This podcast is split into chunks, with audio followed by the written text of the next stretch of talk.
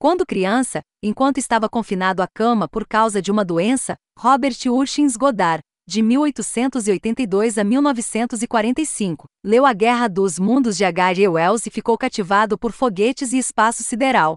Goddard foi um pioneiro em foguetes movidos a líquido e fez contribuições significativas para o campo. Além disso, os pioneiros do voo espacial Hermann Oberth, de 1894 a 1989, e Konstantin Tsiolkovsky, de 1857 a 1935, leram romances de ficção científica e histórias de escritores como Wells e o romancista francês Jules Verne, de 1828 a 1905. Will The War of the Worlds por H.G. Wells inspirar a veia inovadora em você? A Guerra do Mundo de H.G. Wells é uma história de invasão. No entanto, é uma invasão de seres de outro planeta.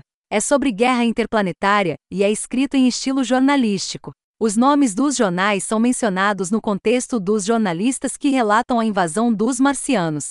O narrador de A Guerra dos Mundos é um escritor filosófico que nunca é nomeado. Ele relata seu encontro com os marcianos que invadem a Terra, e inclui o encontro de seu irmão com eles. Você sabe que o narrador e seu irmão sobrevivem à invasão, porque a história é contada após o fato. Na história, os irmãos não se encontram, então você assume que eles se reuniram depois e conversaram sobre suas experiências. Você acredita no que o narrador está lhe dizendo, porque há um certo tipo de honestidade nele. E o estilo jornalístico torna a história crível. Os marcianos invadem a Terra em um mecanismo cilíndrico. Os humanos acreditam que são superiores aos outros seres. Por dias em 1894, mísseis são lançados de Marte para a Terra. O narrador Ogilvy, um conhecido astrônomo de Ottershall, estão observando usando um telescópio. Os mísseis são lançados por 10 dias e então finalmente param.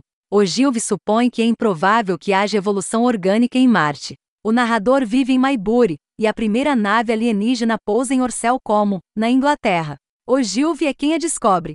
Ogilvy, Henderson, Stein, Royal e vários operários abrem a nave. Há vários espectadores quando a embarcação é aberta. O narrador descreve o que vê. Eu vi algo se mexendo dentro da sombra, movimentos ondulados acinzentados, um acima do outro, e depois dois discos luminosos, como olhos. Então algo parecido com uma cobra cinzenta, mais ou menos da espessura de uma bengala, enrolou-se no meio se contorcendo, e se contorceu no ar em minha direção, e depois outra. A massa que os emoldurava, os olhos a cabeça de a coisa, era arredondada e tinha, pode-se dizer, um rosto. Havia uma boca sob os olhos, a borda sem lábios do que estremecia e ofegava, e pingava saliva. A criatura inteira arfava e pulsava convulsivamente.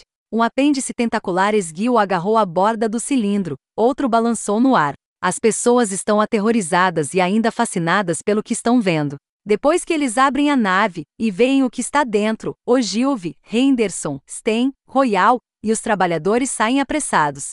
Uma delegação incluindo Ogilvy, Henderson, Sten retorna, e os marcianos os incineram. O narrador relata o terror que está sentindo. Quando a guerra começa, as pessoas começam a evacuar. O narrador carrega algumas coisas que são significativas e leva sua esposa para Leateriad, onde ele tem uma prima, pensando que ela estará segura lá, e retorna a Maiburi. A guerra é muito unilateral. Os marcianos estão em tripés de 30 metros, que os protegem, eles incineram qualquer coisa e qualquer um à vista, e emitem um gás venenoso no ar. E mais marcianos invadem a Terra e atacam impiedosamente os humanos, embora os humanos os superem. Eles são mais organizados do que os humanos em seu ataque, e também trabalham juntos como uma equipe. A Guerra dos Mundos, de H.G. Wells, descreve a jornada dos marcianos de cidade em cidade, de município em município, e a destruição que eles desencadeiam ao longo do caminho.